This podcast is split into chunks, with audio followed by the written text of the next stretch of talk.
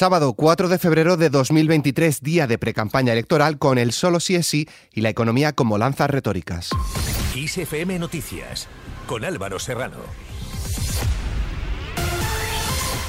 ¿Qué tal? Por un lado, el líder del Partido Popular, Alberto Núñez Feijóo, ha subido a bordo de la precampaña del 28 de mayo a los expresidentes del gobierno José María Aznar y Mariano Rajoy, que se movilizan junto al resto del partido en la intermunicipal de la formación.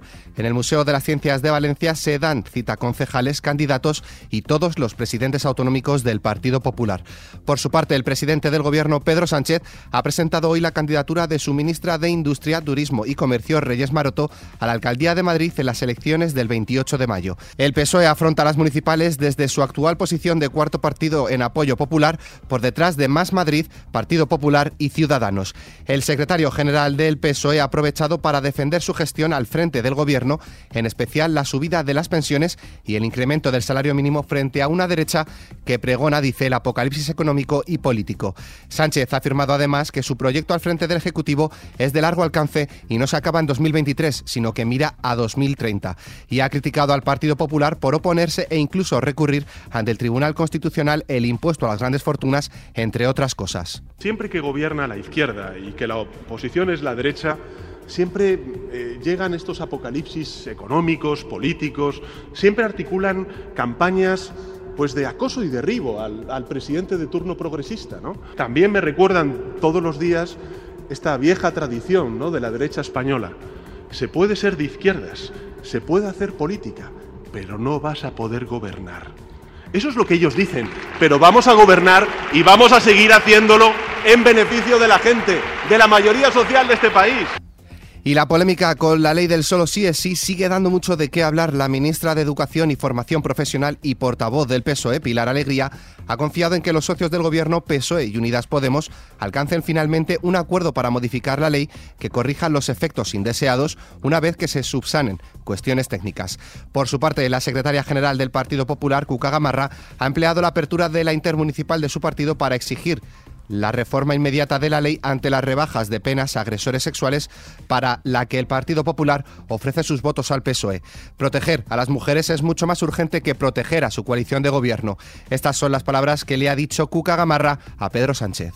¿Cómo puede ser que un gobernante siga adelante con una ley que sabe que va a generar unos perjuicios a la sociedad española? Pues simple y llanamente, porque Pedro Sánchez considera que el Ministerio de Igualdad es un juguete en manos de Podemos para que él pueda seguir en la Moncloa. Le decimos alto y claro al señor Sánchez que las mujeres no somos ningún juguete. En esta misma línea, la ministra de Igualdad, Irene Montero, se ha mostrado dispuesta a ceder con la ley de garantía de libertad sexual con tal de tener, dice, una respuesta unitaria como gobierno ante esta ofensiva contra ella, a la reforma y, si es necesario, a subir algunas penas de la contestada norma que ha provocado su rebaja en sentencias de casos de abusos y violaciones. Yo sé que la ley está bien hecha y que esto es una ofensiva de sectores reaccionarios contra la ley, igual que ocurrió en 2004. Pero me hago cargo del dolor, del sufrimiento, de la preocupación de las víctimas, de quienes las acompañan, de sus abogadas, de sus familiares y también de la preocupación social. Y estoy dispuesta a ceder con tal de que tengamos una respuesta unitaria como gobierno ante esta ofensiva contra la ley del solo sí es sí. A reformar la ley y si es necesario también a subir algunas penas. Y es que en el gobierno no se llegan a poner de acuerdo. El ala socialista considera que se está desenfocando el problema con la ley y que se está enviando un mensaje confuso en referencia al socio de coalición Unidas Podemos, según han indicado fuentes gubernamentales. Indican además que enviaron a sus socios la última propuesta para reformar dicha ley este viernes a mediodía. Por su parte, el portavoz del Grupo Parlamentario Socialista en el Congreso de los Diputados, Pachi López, ha insistido este sábado en que la ley del sí es sí es magnífica y ha supuesto un avance enorme para las mujeres que sufren violencia machista, pero que ha tenido, dice, efectos no deseados que hay que corregir. Pasamos a hablar de economía. La vicepresidenta segunda del Gobierno y ministra de Trabajo, Yolanda Díaz, ha asegurado que lo último que deja de pagar un trabajador es su hipoteca, para responder así a la presidenta del Banco Santander, Ana Botín, quien dijo que medidas como los topes a las hipotecas pueden generar una cultura del no pago. Lo último que deja de pagar un trabajador o una trabajadora o una familia humilde es su hipoteca, porque sabe perfectamente las consecuencias que tendría para su vida. Por lo tanto, le pido a esas personas que hacen esas afirmaciones que tengan dignidad y que se pongan al servicio de su país. Y cuando estamos hablando de su país, es que tienen que pagar impuestos y es que tienen que congelar las cuotas hipotecarias en este momento. De lo contrario, sí que habrá riesgos para nuestro país. Díaz, además, ha pedido a patronal y sindicatos hacer un esfuerzo para poner fin al bloqueo de las negociaciones en torno a un acuerdo interconfederal de negociación colectiva, ya que permitiría subidas salariales que garanticen que los trabajadores vivan, dice, con dignidad en el contexto actual. Y con respecto a la alimentación, la ministra de Igualdad, Irene Montero, ha remetido en un acto en Murcia contra el presidente de Mercadona, Joan Roch, en la línea de lo realizado en las últimas semanas por otros miembros de Podemos, entre ellos la titular de Derechos Sociales, Ione Belarra. Montero se ha referido a Roch con estas palabras: mientras Podemos esté en el gobierno, no hay nadie innombrable y menos aún dice los poderosos que están condicionando el acceso al derecho a la alimentación. Estamos peleando por la intervención del mercado de los alimentos, porque en este país, mientras Podemos esté en el gobierno, no hay nadie innombrable, señor Juan Roch. No hay nadie innombrable y menos aún los poderosos que están condicionando el acceso al derecho a la alimentación, un derecho humano de nuestros vecinos y vecinas.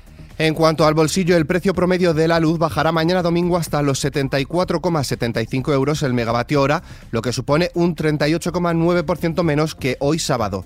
El precio mínimo de 17,69 euros se dará entre las 11 y las 4 de la tarde, mientras que el precio máximo se registrará entre las 9 y las 10 de la tarde, cuando será de 144,59 euros. Pasamos al ámbito internacional. El secretario de Estados Unidos, Anthony Blinken, ha, propuesto, ha pospuesto su visita a China prevista para la próxima semana tras la detección de un globo aerostático espía chino sobre territorio estadounidense. Blinken iba a convertirse en el primer miembro de la administración del presidente Joe Biden en visitar el país asiático, pero ahora las autoridades han decidido cancelar el viaje por el momento. Por otro lado, Bruselas y Kiev tienen claro que el futuro de Ucrania está dentro de la Unión Europea y que la integración es irreversible, pero si el presidente ucraniano Volodymyr Zelensky ha mostrado su objetivo de iniciar las conversaciones de adhesión este año, los presidentes de las instituciones europeas han evitado comprometerse con plazos concretos. Sin movernos del país, las autoridades ucranianas han informado hoy de un notable accidente en el suministro eléctrico de Odessa lo que ha obligado a introducir cortes de emergencia en toda la ciudad portuaria y áreas de su extrarradio. En cuanto al tiempo. Mañana domingo se esperan cielos despejados en gran parte del país, salvo en la meseta norte, Alto Ebro, área cantábrica e Islas Canarias. En estas dos últimas localizaciones no se descarta algún posible chubasco débil. En cuanto a las temperaturas, las máximas subirán en el Valle del Guadalquivir y bajarán en buena parte del resto de la península y Baleares. Las mínimas tenderán a subir en zonas del tercio norte peninsular, en el sureste y en el archipiélago balear. Con el tiempo nos despedimos. La información continúa puntual en los boletines de XFM y como siempre ampliada aquí en nuestro podcast XFM Noticias. Con Cristina Muñoz en la realización, un saludo de Álvaro Serrano. Hasta mañana.